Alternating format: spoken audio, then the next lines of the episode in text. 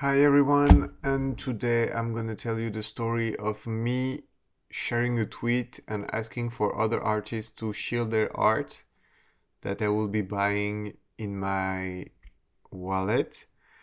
And the experiment went, went uh, quite well. So, what happened is that I tweeted asking for people sharing their art, uh, and nothing happened. Super interestingly enough, nothing happens. So, I asked, and no one replied. So, I think this was eight hours ago. So, maybe one hour later, my first tweet I just added another tweet. Why is this not working? I saw so many other people doing it and it's working quite well. And I think I had a problem with my with my hashtags. I think I was not using the right hashtags. I don't know which one actually did work. What I know is that I received more than 300 comments, 228 comments, 10 retweets, 121 likes, which is very good and the funny part is that if you want to check every single response from all the artists and if you want to provide a meaningful reply, here's what I'm doing. First, I check the artist wallet and see the composition of their creation, if it's consistent, if sometimes it's a little bit different from one time to another. Um, I'm also trying to check if I'm able to connect with other wallet that they might have uh, and see if they have also other art. Second, I check if their Twitter account is linked to their wallet. Three reasons to that. First is for security and safety reasons. I want to make sure that at least there is a connection and it was a verified Twitter account. Second, it's also an opportunity for me when I browse, I have 100 tabs open. So sometimes I might be losing track of which tweet I'm actually exploring and I'm losing track of which tweet handle I'm have to use if I want to talk to that person. Use your Twitter and, and add it to your wallet using uh, Tezos profile.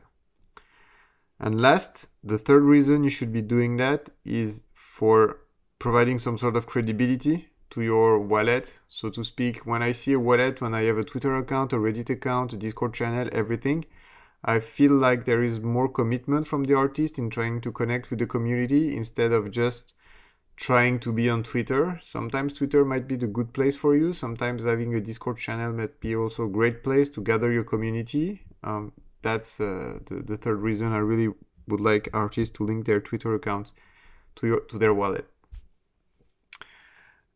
And then once I've done that, I do a short list in my in my notebook of art I want to purchase and based on different criteria. First, I only buy what I like. So if I don't like it, I don't buy it.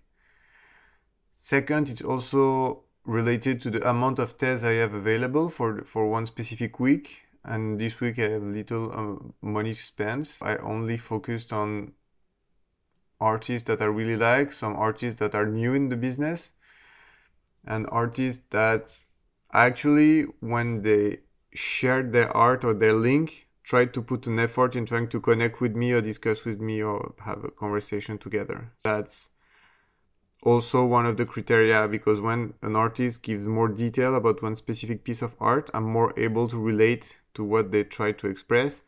And I want to share one specific example. It's a, a BDG, so the, twi- the, the Twitter handle is the crypto BDG, BDJ, sorry, uh, in French, uh, J like Jeremy. And I asked him why he created a small avatar but in 50 50 uh, numbers of uh, available copies instead of making a 1 1. And he, told me a, he told me a very nice story about him. Uh, so, already having a 1 ones on OpenSea on an Ethereum blockchain, but he decided to do the animated one in GIFs on, on Tezos blockchain. And what happened is that one day it seems to came back from work and decided to create one because he was in bad mood. He was having a bad day, so he needed something to cheer him up. So he, te- he told me that story, and that made me buy his art. So so his art. So basically, I really liked the fact that he had a story behind creating that that that piece of art.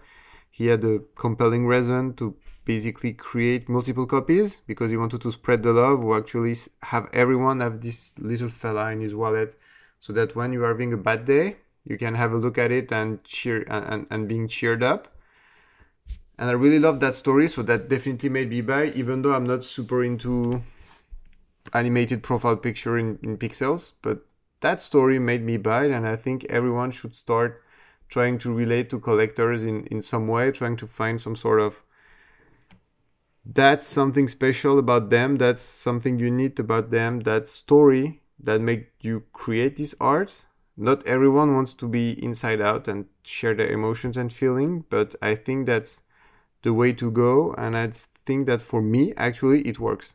So if i know what's behind the art i'm really more into buying it.